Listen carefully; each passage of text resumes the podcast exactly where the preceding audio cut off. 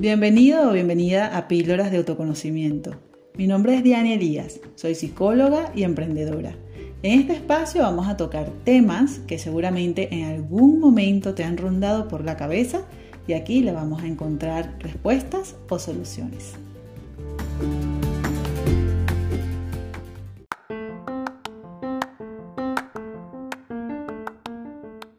Bienvenido, bienvenida al episodio número 59 de Píldoras de Autoconocimiento. Hoy vamos a hablar del agotamiento, del cansancio, pero no de cualquier cansancio, sino del cansancio emocional. ¿Alguna vez has sentido que ya no te sientes capacitado, capacitada para afrontar tu vida cotidiana a nivel mental y emocional?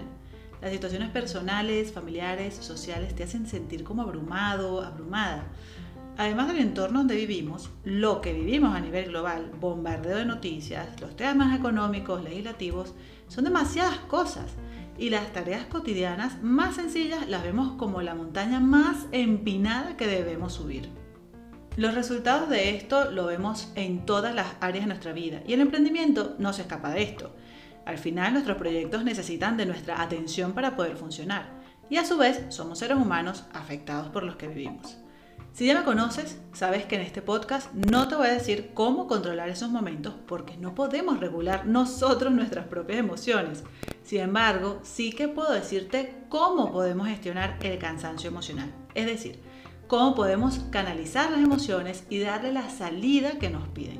Básicamente el curso natural de ellas.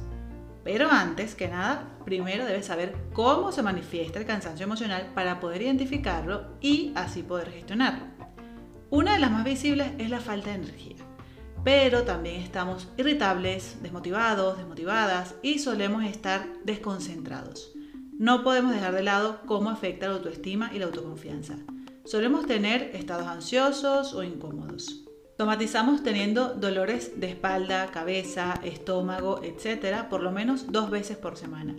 Todo esto puede arrastrar trastornos de sueño, ansiedad, depresión y desórdenes alimenticios si no lo tratamos a tiempo, así como también enfermedades físicas. Claro que siempre una visión profesional te puede ayudar a aclarar dudas. Una analítica de sangre, una consulta médica de rutina o incluso consultar a psicoterapeutas te puede ayudar mucho más. Ahora, en caso de no identificarte con este tema, estas estrategias que te voy a dar también te pueden ayudar a prevenirlo. De hecho, considero que deberíamos ponerlo en práctica lo más posible en nuestros días. Así que vamos a ello. Lo más importante y lo primero es pensar en eso que ha originado el cansancio. Para eso tendremos que observar algunos meses atrás, unos dos meses, tres o hasta seis meses atrás, qué es lo que te ha mantenido en constante estrés, tristeza o enfado. Si puedes identificarlo o identificarlos, ya sabemos a dónde nos estamos dirigiendo. Luego haremos un ejercicio de autoobservación cómo te está afectando con los síntomas que te he mencionado anteriormente o si ha aparecido algún otro.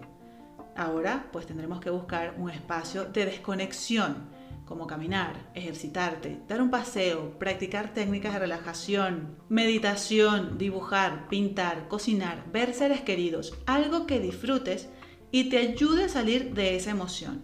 Este paso es muy importante porque será mucho más fácil encontrarle la posible solución a la situación y evitaremos seguir abrumándonos. Ya será hora entonces de poner límites y hacer cargo de tus responsabilidades y prioridades.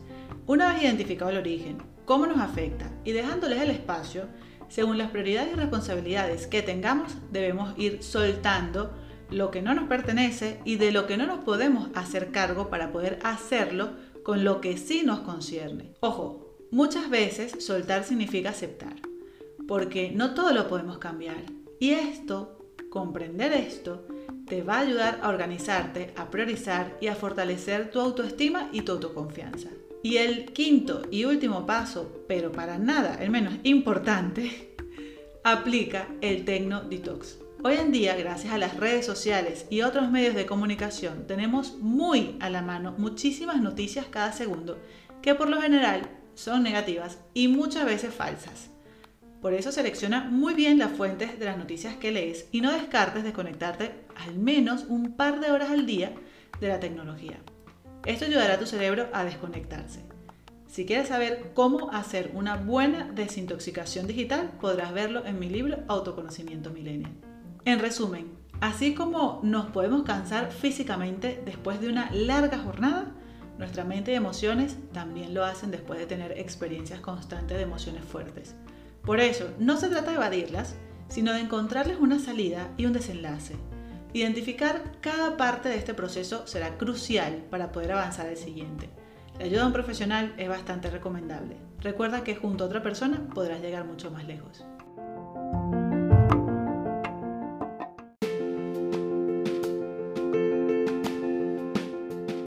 Gracias por dedicar tu tiempo a escuchar este podcast. Espero que lo hayas disfrutado y que te haya sido de gran ayuda. Recuerda que podrás compartirlo con quien creas que pueda necesitarlo. En la descripción te voy a dejar mis datos de contacto. Hasta una próxima píldora de autoconocimiento.